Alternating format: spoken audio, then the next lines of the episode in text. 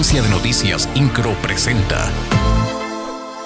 Resumen informativo.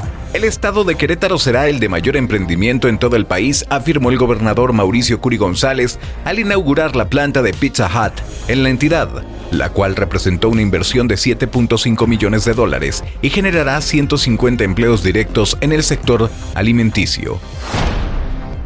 En rueda de prensa, el gobernador del estado, Mauricio Curi González, presentó los resultados obtenidos de la gira de trabajo realizada del 18 al 22 de julio por Europa, en la cual se concretaron proyectos de inversión y se pactó la generación de 2.624 nuevos empleos, datos que reafirman la confianza del mundo en Querétaro y en su mano de obra altamente calificada.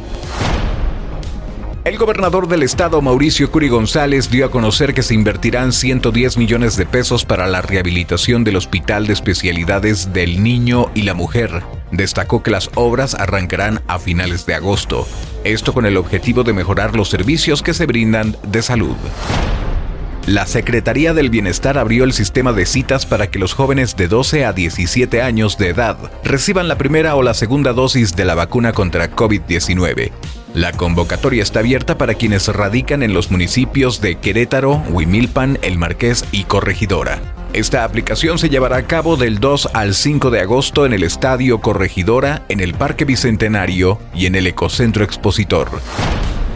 La secretaria de Turismo en el municipio de Querétaro, Alejandra Iturbe Rosas, acompañó a la Asociación de Empresarios de la Industria de Bodas y Eventos AC y la Association of Bridal Consultants, capítulo Querétaro, en la presentación de la campaña Querétaro Enamora, que busca promover experiencias, productos y servicios turísticos de la industria del romance y que contribuyan a apuntalar a la capital como destino turístico de excelencia y abonar, al mismo tiempo, en la reactivación de la economía local La secretaria de Gobierno Guadalupe Murguía Gutiérrez afirmó que se impugnará el amparo que fue concedido a un ciudadano en contra del reemplacamiento. Esto luego de reportar que en total se presentaron 128 amparos, de los cuales solo uno fue concedido y este actualmente se encuentra en revisión ante el tribunal colegiado.